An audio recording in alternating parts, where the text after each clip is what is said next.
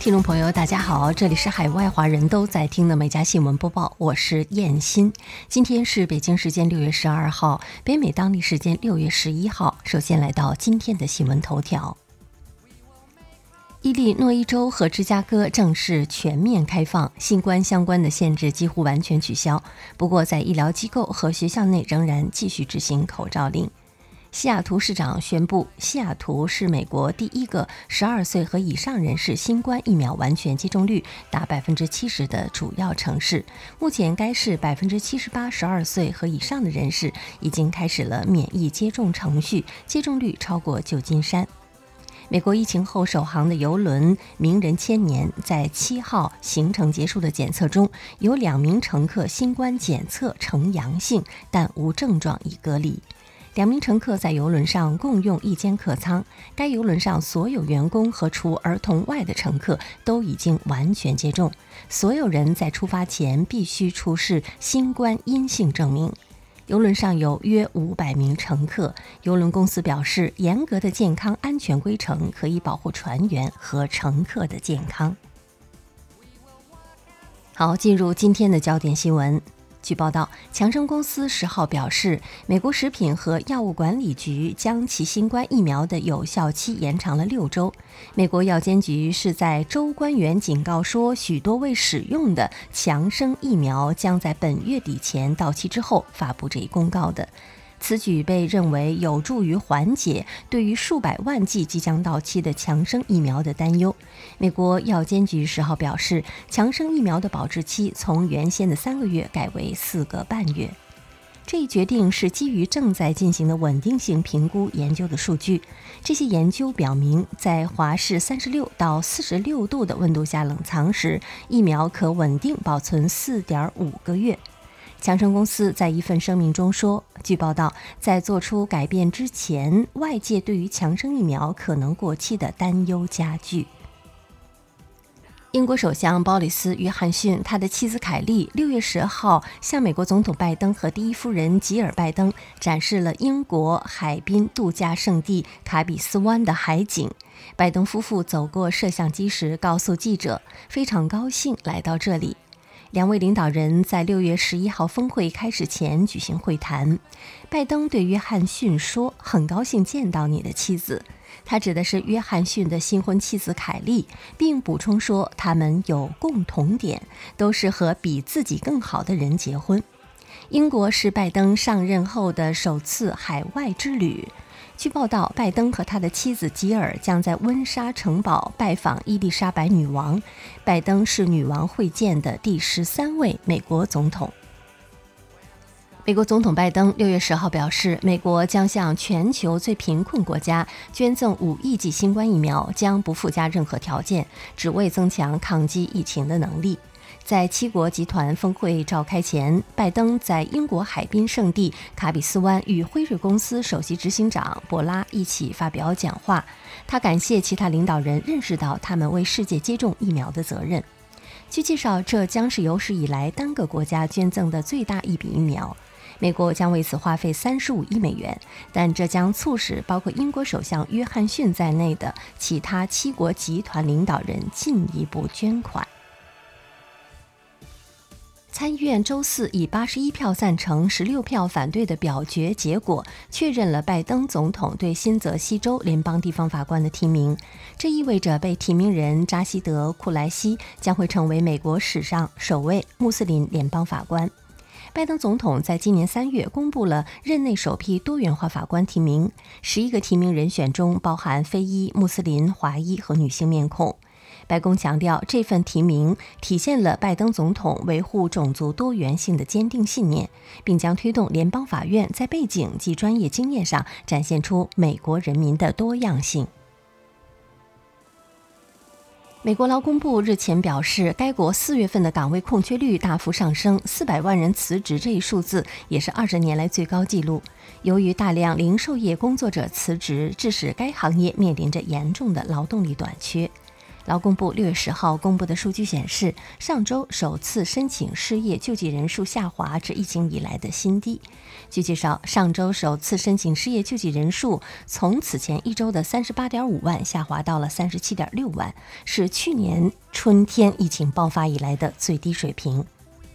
疫情之前，每周申请失业救济人数约为二十万，因此当前距离疫情前水平仍有一定差距。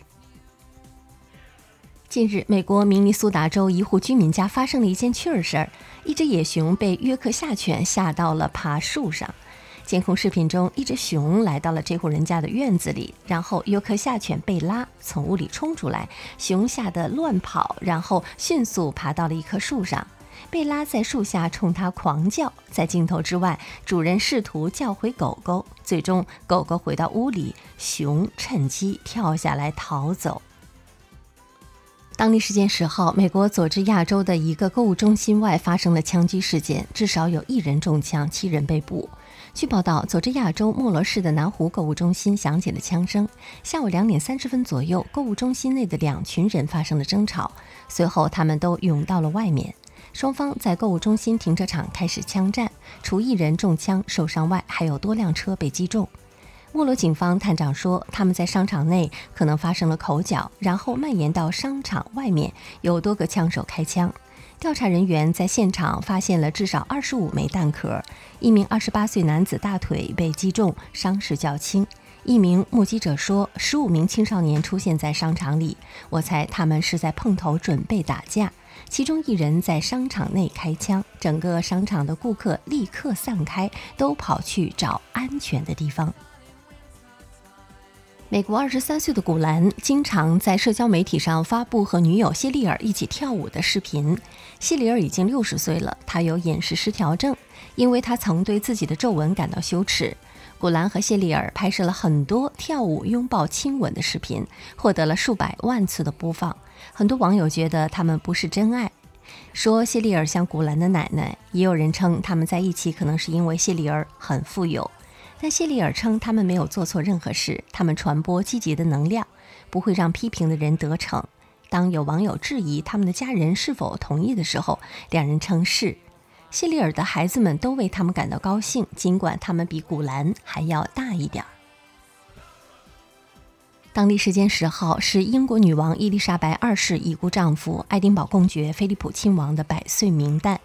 白金汉宫表示，女王获赠一株以王夫为名的玫瑰花，纪念夫婿一百岁诞辰。据报道，女王上周获赠的玫瑰花是新培育出来的品种，外观呈深粉红色，以爱丁堡公爵为名，别具纪念意义。这门玫瑰随后被种在了伦敦西郊的温莎城堡东阳台花园。英国皇家园艺学会主席韦德表示。尽管令人极为悲伤，但还是很高兴能将爱丁堡公爵玫瑰送给女王陛下，纪念菲利普亲王一百岁冥诞和他非凡的一生。报道称，每朵玫瑰售出所得的专利权利金将流向爱丁堡公爵奖生活遗产基金，为需要支持的年轻人提供帮助。国际奥委会执行委员会十号决定提名澳大利亚布里斯班为二零三二年第十三十五届奥林匹克运动会的东道主。这一决定是根据国际奥委会夏季奥委会举办地委员会的建议做出的。国际奥委会成员将于七月二十一号在东京举行的第一百三十八届国际奥委会全会上投票，正式确认布里斯班为二零三二年奥运会的举办地。布里斯班是澳大利亚第三大城市，昆士兰州首府和主要港口，地处布里斯班河畔，濒临摩尔顿湾，面积约一千二百平方公里，常住人口二百三十万左右。布里斯班临近南回归线，属亚热带气候，年均日照时间七点五个小时，故有“阳光之城”的美誉。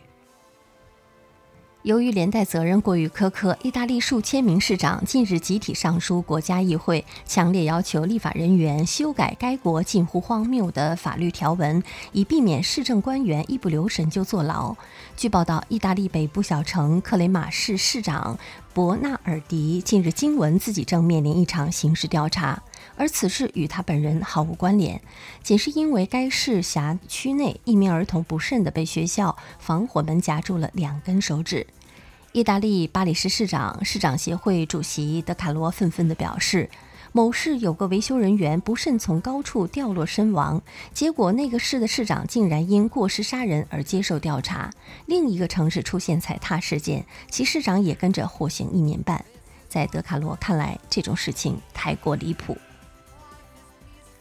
据报道，当地时间六月九号，在巴西圣卡塔琳娜州的布鲁斯基，一座公路桥突然断裂坍塌，一名路过的女子掉了下去。